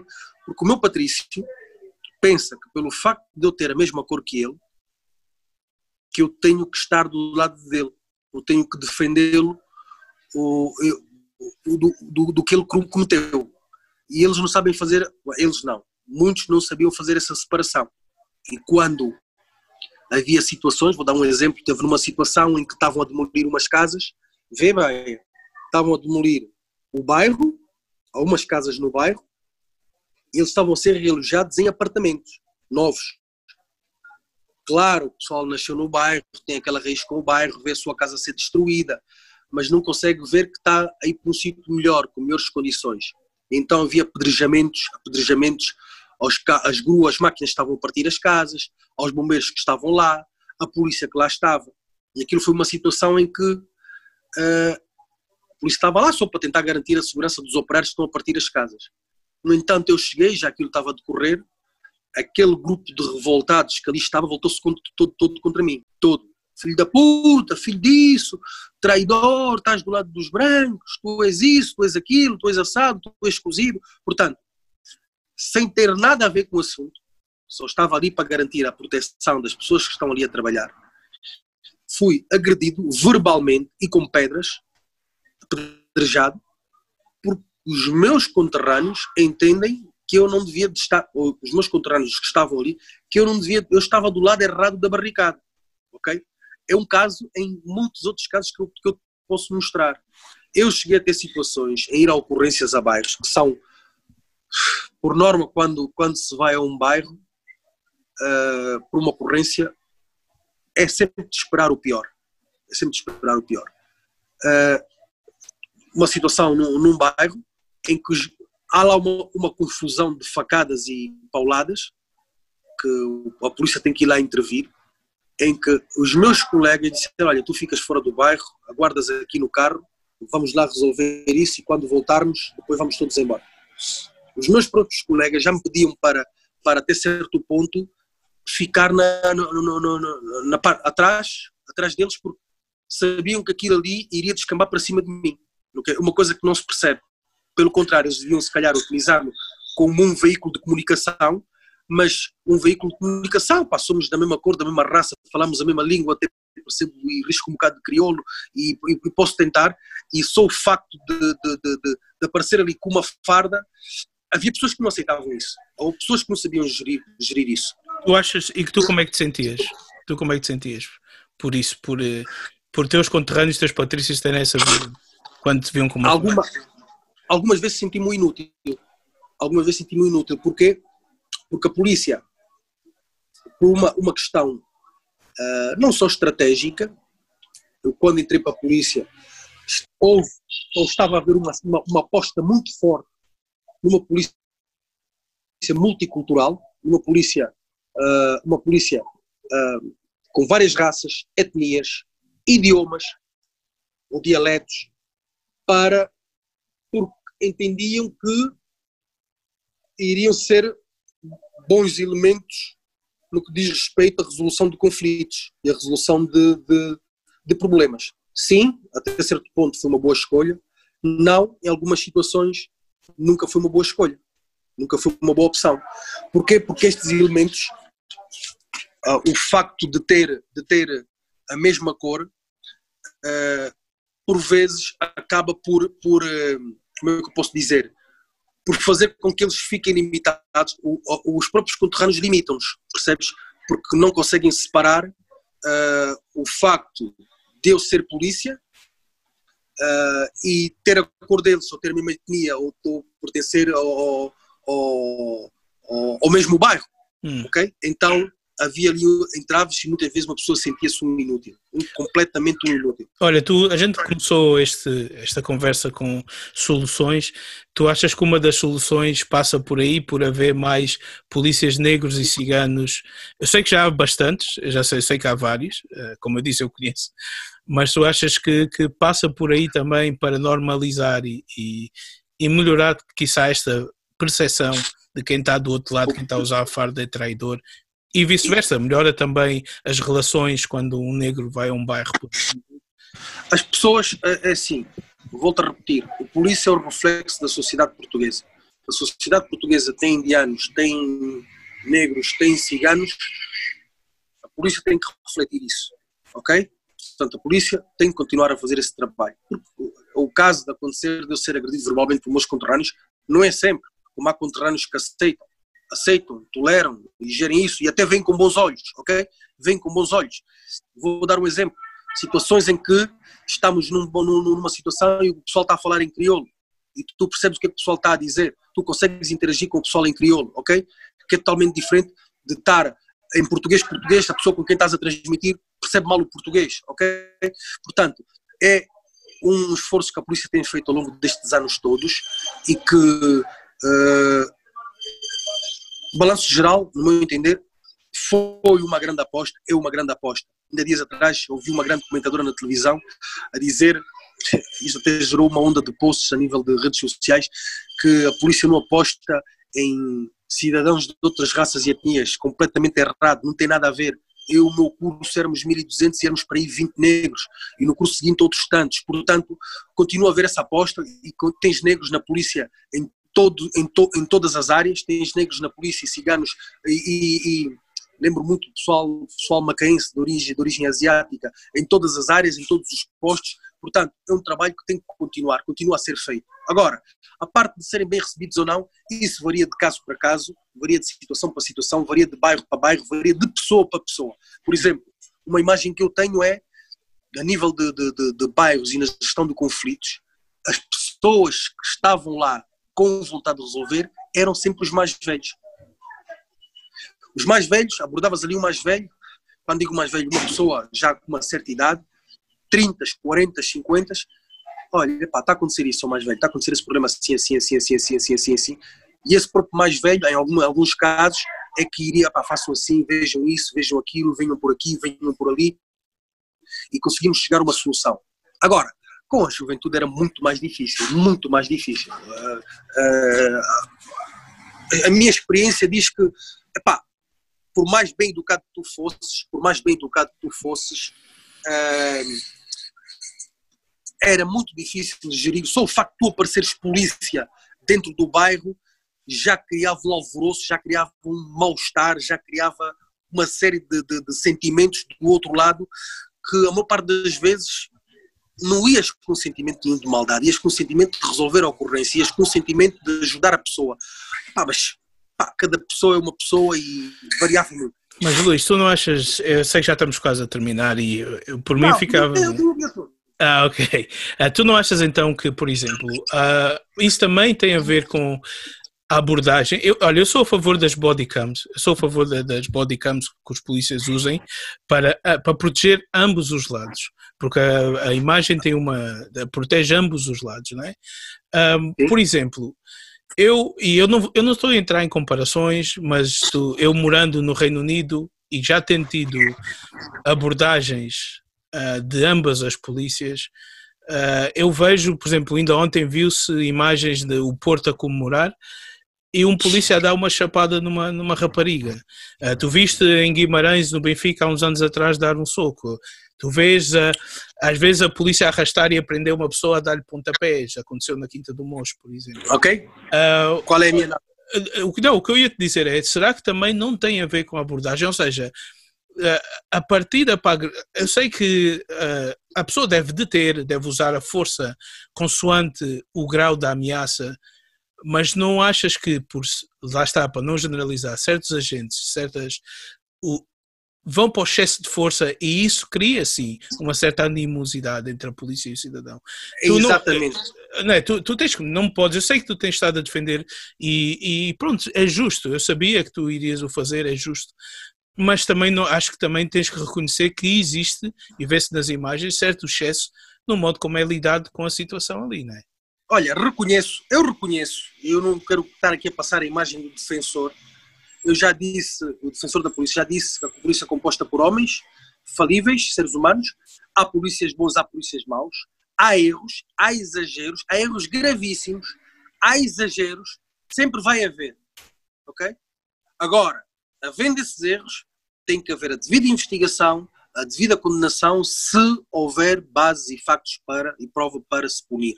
Vou dar um exemplo. Falaste em Guimarães. O senhor de Guimarães, sabe o que é que lhe aconteceu? Não sei. Foi expulso da polícia. Foi expulso da polícia. E era um oficial. E foi condenado. Mas não foi por aquilo, foi por outras situações. Há muitos casos em que os polícias são punidos. Não passem cá para fora. Vou dar o exemplo do Porto ontem. Não podemos fazer um juízo de valor porque não vimos o vídeo de todo eu faço um juízo, um juízo quando vejo tudo. Situações do que diz respeito ao futebol, e eu andei muito tempo em claques de futebol, chegas a estar ali horas, debaixo de pedrada, debaixo de ofensas, debaixo de tudo e mais alguma coisa. E pode ter sido uma situação. Como pode não ter sido, pode ter sido só um exagero. Nós vimos um vídeo com a gente uh, vira-se contra as raparigas e contra o rapaz. Eu vi esse vídeo. Ok? Agora, o que, é que, o que é que originou aquilo? Nós não sabemos. Ou o que é que não originou? Estás a perceber o que eu estou a querer dizer? Portanto, eu não posso julgar ou, ou, ou dar-te uma, fazer uma análise sobre o, este caso. O do Guimarães, vi do início ao fim o que é que aconteceu. Se me perguntares se há ali um claro excesso de força, há um claríssimo, abusivo, exagerado excesso de força. Claramente. Ok? Portanto, estou-te a dar dois casos diferentes. Um em que eu concordo, o outro não concordo nem discordo. Não te posso dar uma análise concreta do que é que se passou. Porque tu, se, se, se, se soubesses do início ao fim, podias fazer um juízo de valor adequado. Eu agora, se julgar o caso do Porto, posso estar a ser justo ou injusto ou defender a polícia ou prejudicar a polícia. Então, eu entendo. um excerto, não posso fazer análise total. Eu entendo, eu entendo e entendo perfeitamente. Mas o que eu estou a dizer é, por exemplo, uma, uma chapada, como se viu ali, ou pontapés, para mim, que sou civil, não tenho a formação que tu tens de polícia, mas para mim, como civil, não me parece a, a maneira mais correta de lidar com um cidadão, mesmo que ele esteja a ser agressivo. Porquê? Porque havia vários polícias ali para poderem controlar de imobilizar o cidadão, nesse caso uma mulher, sem ter necessidade de lhe dar uma chapada. Entendes o meu ponto? Ok, okay. então estou entendendo o teu ponto, sim. O teu ponto está no facto de veres ali o indivíduo a levar um pontapé, a levar uma chapada. Exatamente. Se me perguntares a mim, numa situação normal, não é de todo, não é de todo uh, adequado que se dê uma chapada a um cidadão. Não é todo adequado. Eu ali vejo uma situação os polícias a carregarem sobre umas pessoas, a carregarem com, com, com, com força muscular, a usar da força muscular, ok? Não sei o que é que originou aquilo. Não sei o que é que originou aquela reação. Não sei o que é que fez os agentes terem aquela atitude. Porque a minha experiência diz-me que nesse tipo de situações, que normalmente acontece, quando se trata de gestão de multidões, é de todo interesse fazer a multidão dispersar ok? Todo interesse fazer a multidão dispersar. Agora, os polícias quando fazem uma carga é porque a coisa está a ficar-se fora de controle. Atenção, estou-te a dizer na prática. Os polícias têm ordem para fazer uma carga. Quando digo uma carga é usar da força muscular para dispersar. Ok? Que é, basicamente, carga neles. Carga é porrada em cima deles, para eles dispersarem, ok? Não sei se foi uma situação de, de, de, de fazer uma carga. Não sei se os polícias reagem a um apedrejamento. Não sei se os polícias reagem a injúrias. Não sei. Agora, haver aquele bocado, sim, é desadequado. Mas eu não sei o que é que eles fizeram, o que é que originou aquela reação. Estás a perceber o que eu estou e a dizer? E as bodycams, a tua opinião? Sim, as bodycams, as bodycams é o melhor que pode haver. É, olha, se a polícia portuguesa fizesse isso, o cidadão, e mais, e ter câmera, também já se falou no passado, já no tempo falamos, ter câmaras dentro das esquadras. Uhum. Epá, os polícias iam adorar isso. Sabes porquê? Porque aí, e está provado que as bodycams acabam por, por, por, como é que diz, por não reduzir o número, o número de más atitudes sobre os polícias ou sobre, dos polícias sobre o cidadão, porque aí o cidadão ia ter uma noção do dia a dia de um polícia na resolução de ocorrências, da sua vivência. Agora, é importante que se meterem as bodycams, o sistema de justiça de facto condene, que de facto puna, que de facto tenha mão pesada. Porque de nada me vale estar numa ocorrência em que eu sou injuriado, em que eu sou apedrejado, em que eu sou atiram com coquetéis molotov, e o indivíduo vai a tribunal e não lhe acontece nada, e eu até tenho tudo gravado, ok? Que é o, o que mais acontece. As pessoas não sabem, a bodycam até certo ponto, vai limpar a consciência dos polícias. Porquê? Porque já sabemos que a sociedade tem uma tendência, por natureza, a condenar as atitudes do polícia. Mas a sociedade não sabe quantos polícias se suicidaram o ano passado. A sociedade não sabe quantos polícias estão de baixa por stress traumático. Milhares deles. Milhares deles. Sabes quantos polícias se suicidaram ano passado? Ninguém sabe disso. Não e sei. porquê que se suicidaram? Pois, e, pois é, Portugal tem dos números mais altos de suicídios a nível de polícia. À volta de 100 polícias. Sim, mas isso também não terá a ver, por exemplo, com não só com as, mas também com as condições de trabalho. Eu sou o primeiro a reconhecer que a nível de Condições salário, de trabalho. salário, condições, eu ouvi dizer que vocês tinham que comprar o vosso próprio colete à prova de bala se quisessem. Ah. Olha aqui, é verdade. Olha, isso são fatores. Condição social, condição social, condições de trabalho, desenvolvimento na carreira, situações de stress. Epá, eu vou- vou-te contar uma coisa. Uma vez estava-me a sentir mal e fui a uma farmácia fazer, fazer, tinha 24 anos, fui fazer, não senti mal. Epá, eu fui fazer naquelas máquinas para medir a pressão arterial, a pressão arterial, fui fazer a leitura da pressão arterial. E a máquina estava a dar erro ia lá a senhora da farmácia, epá, o senhor vai ao hospital, se está a dar erro, tente lá outra vez e tal. Eu até, eu até ponho a moeda por si, porque já gastou uma moeda, estava a dar erro. Não é normal. E eu nunca sofri nem sofro de pressão alta.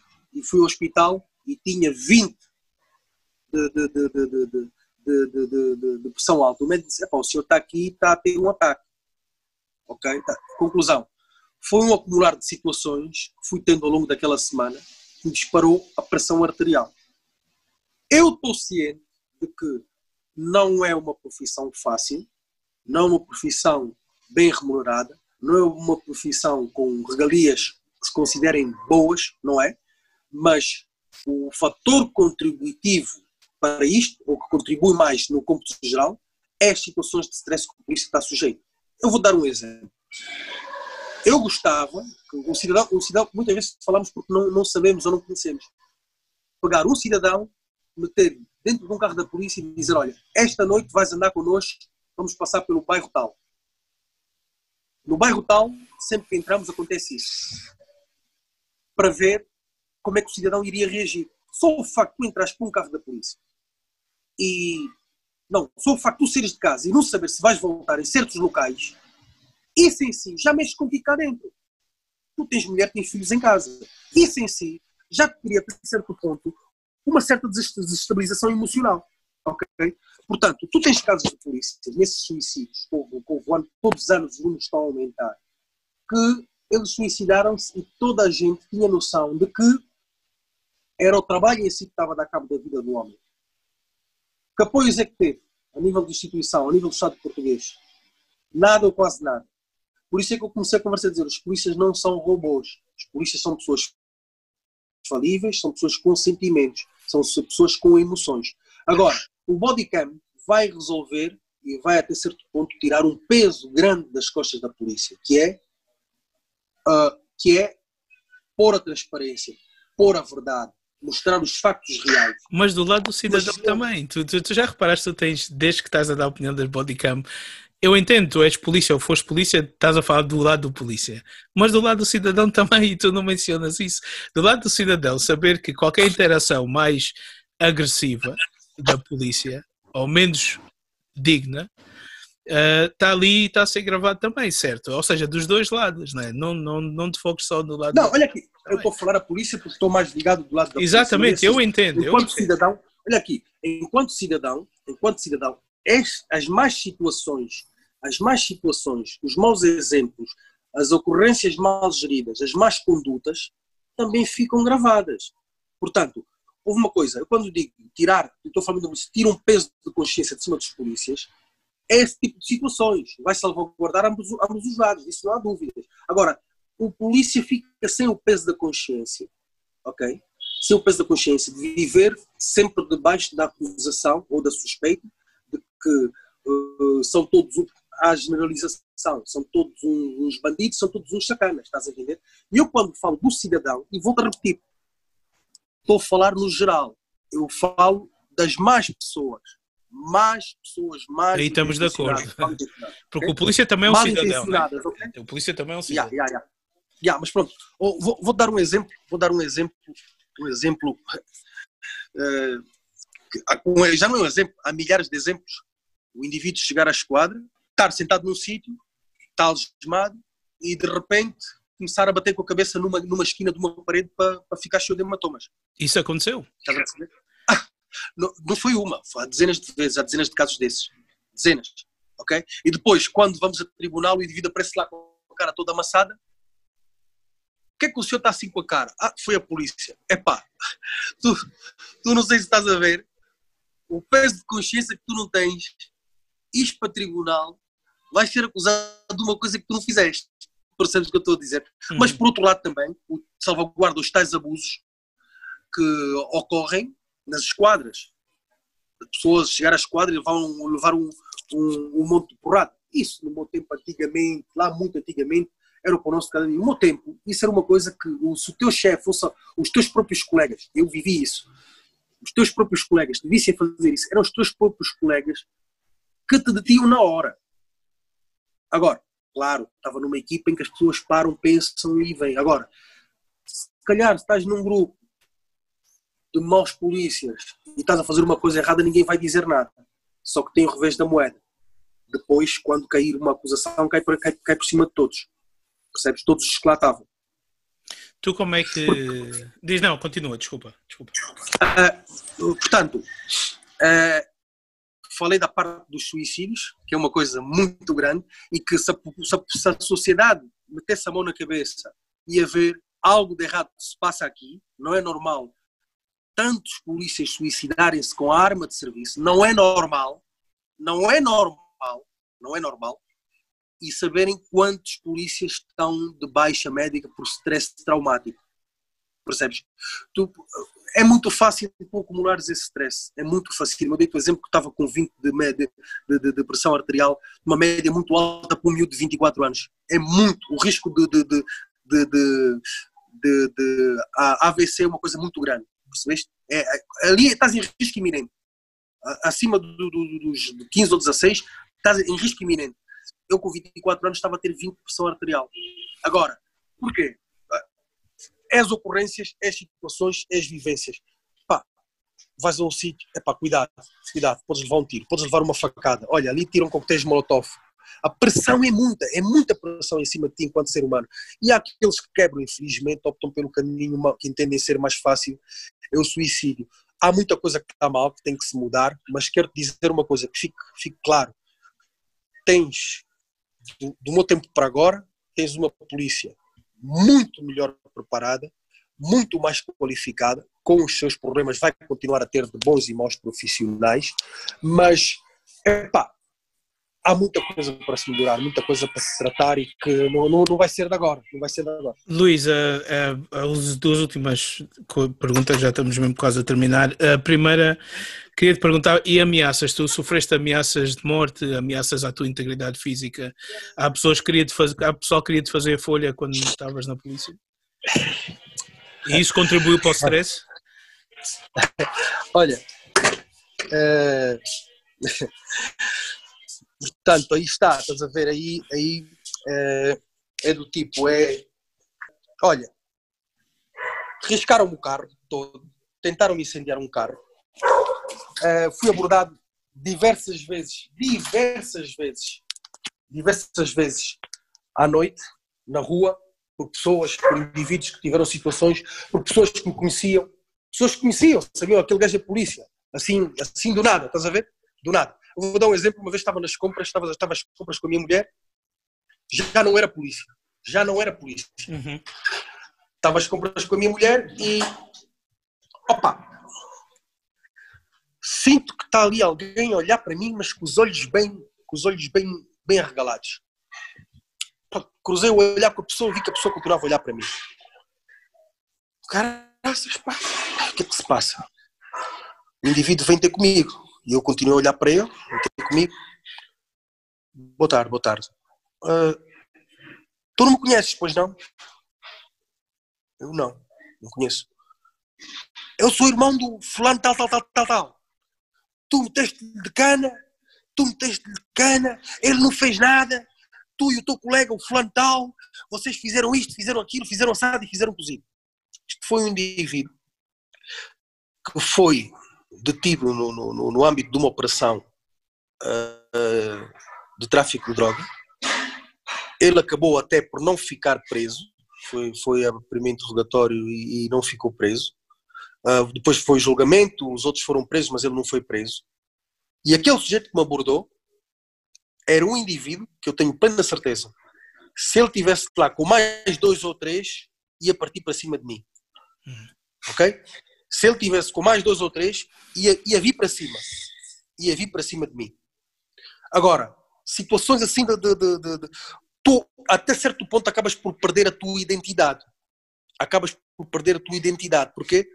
Porque tu tornas-te uma figura pública.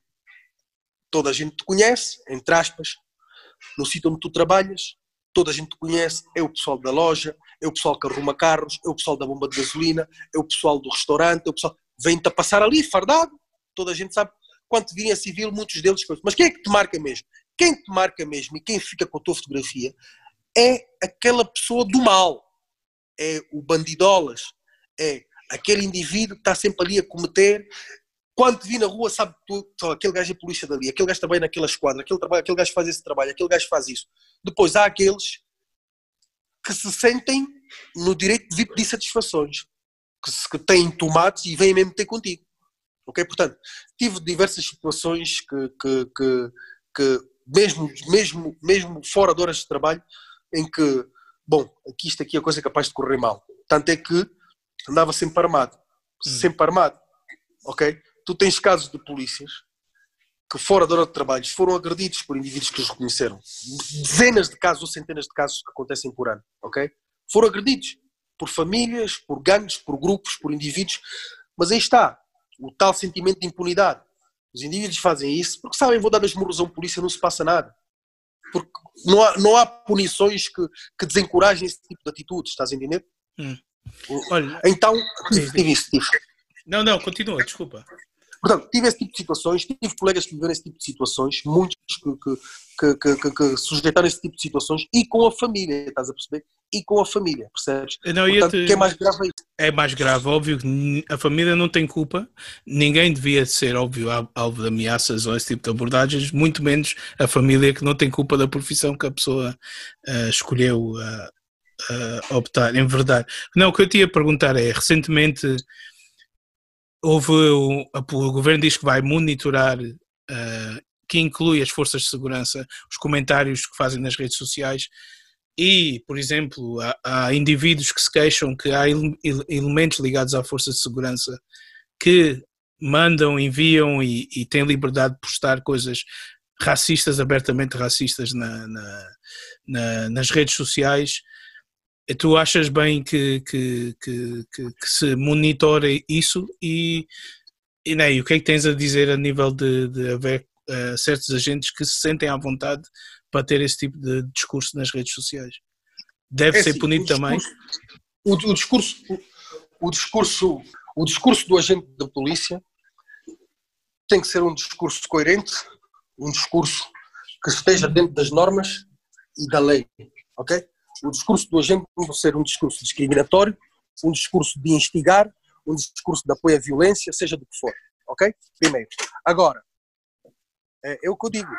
É, volto a repetir: o agente da polícia é o reflexo da sociedade portuguesa. Nós temos estado a repetir isso muitas vezes, mas fazes bem, não, porque há pessoas que nos vão ouvir por partes, todos nem vão Exatamente. ouvir final, tem que se coisa. Volto a repetir: vais encontrar o polícia que não quer saber de comentários, vais ignorar o polícia que faz esse tipo de comentários, vais ter o polícia que não faz esse tipo de comentários.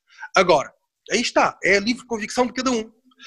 Mas, espera aí, se o cidadão pode fazer este tipo de comentários, por que é que o polícia não pode fazer?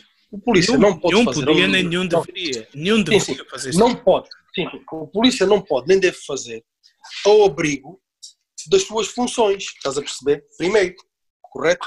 ele tem um código de conduta a respeitar, mas até certo ponto isto, inter, isto entra um pouco dentro de, das suas, da sua liberdade. Portanto, ele tem liberdade, mas não tem liberdade para fazer tudo o que um cidadão faz. Que por si só acaba já por ser, se calhar, uma ilegalidade, não é? Sim, mas tu, tu okay? exatamente, tu, mas tu não vês um problema. Mesmo, uma coisa é, é, para já, como tu disse, tem um código que tem-se a reger. Um polícia tem uma responsabilidade e tem um código diferente de um cidadão comum. Mas tu não vês nenhum problema, tu, tu, tu estás a dizer que, ah, mas é um, problema. um outro é um cidadão, coisa, não, um, um, uma, um polícia e um cidadão, já, digo, já nem digo um polícia, um cidadão não deveria estar a ter comportamentos racistas nas redes sociais. Sim. Um, um polícia mais grave é, porque o polícia depois vai, vai lidar com, com certos, até com cidadão, exatamente, de várias etnias. Olha uma coisa, sabes o que é que me parece a mim? Esse, esse, essa, essa ordem que foi baixada se fizeram é porque o número de casos está a aumentar ou alguma coisa que não está a correr bem. Porquê? Porque, epá, isto até é engraçado, porque o cidadão que não acompanha e que não conhece vai dizer poxa, até que enfim decidiram começar a tomar medidas sobre quem faz isso. Isso já existe. Há muitos casos já de polícias que foram condenados por, por eh, comentários nas redes sociais. Eu tenho um caso muito caricato do ano passado, um, um, um, agente de uma outra força de segurança fez um comentário acerca do seu comandante, do comandante dele. Estás a perceber? Epá, ou lá tiveram um problema qualquer e o homem veio para as redes sociais dizer qualquer coisa do comandante, o comandante é isso, é aquilo, é assado, é cozido. Foi punido. Isso já existe. Agora, o que me estranha é isto saiu a público, saiu a público é porque ou está fora de controle, ou está a haver mais anomalias, mais, mais situações dessas, ou está, está fora de normal, porque isso já existe na prática. Esse tipo de condutas, esse tipo de condutas já é punido, esse tipo de condutas já é investigado, esse tipo de condutas já uh, sofre repercussões sobre os agentes que o fizerem. Concordo, não concordo, não concordo que, que o agente faça esse tipo de, de, de comentários racistas, de apoio à violência, de má conduta. Não, não concordo e que se investigue, que se averigue mas todo a gente tem noção plena disso. Não pode fazer isso. Ok, ok. Pronto, fica esclarecido. Luís, olha, muito obrigado. Epá, tínhamos aqui pano para falar. Podes crer. Eu, eu, sabes, eh, eu acho que podemos fazer uma, uma segunda parte daqui a uns dias ou, ou daqui a umas semanas, porque é como disseste, tem, tem-se pano para falar e é um, é um tema complicado, então até podemos ver eh, a reação das pessoas podemos ver o podcast. Yeah, yeah. Como marcamos uma segunda parte, sem dúvida, aliás, podemos marcar já, fica já prometido, fazemos uma segunda parte, porque há, há muito para falar e eh, especialmente a nível da comunidade e da interação entre os polícias. Comunidade, o racismo, o racismo, a comunidade, uh, o RSI, o rendimento social, uh, porque que, porque que o... Um, Epá, um exemplo, eu cheguei em, Portugal em 92 e de 92 até voltar para Angola, eu vi, vi uh, um processo evolutivo. Em 92 não via médicos negros, hoje já vejo médicos negros. Polícias negros eram poucos, hoje já vejo milhares deles. Uh, professores, tudo. Ver o negro em Portugal, sim, epá, tá, tá, tá, começa a aparecer em, qualquer, em, em, em todo lado mas a grande maioria não aparece porquê? Isso é um tema que se pode abordar, porque é que não aparece. O tal, o tal, as tais minorias, é uma coisa que eu, eu, eu pá, ok, eu entendo como minoria o facto de pertencer a uma etnia uh, menor, uma, uma etnia não tão representativa como a grande maioria em Portugal, mas Sim.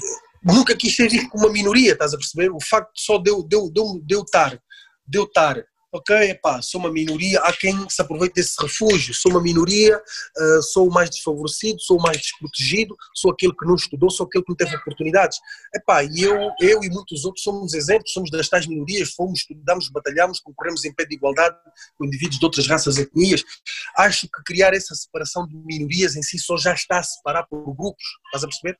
já nos está a separar por grupos, está-nos a pôr no grupo dos mais desfavorecidos ou dos mais do, dos coitadinhos. Eu nunca quis ser visto como um coitadinho, eu quis sempre ir à luta e ir, ir batalhar. Eu, então há muito tema que podemos abordar dentro disso, percebes? Não, fica Agora, já marcado, fica já marcado, temos este, temos uh, outros temas, eu sei que tu já me contaste algumas histórias antes de começarmos a gravar, que podemos, no outro dia quando falamos, podemos abordar também, fica marcado, uh, fica marcado uh, para um outro podcast. Fica prometido que a gente vai fazer um outro okay. podcast recentemente e continuar com estes temas, porque há muita coisa ainda que eu te queria perguntar, mas uh, fica marcado para, para um outro.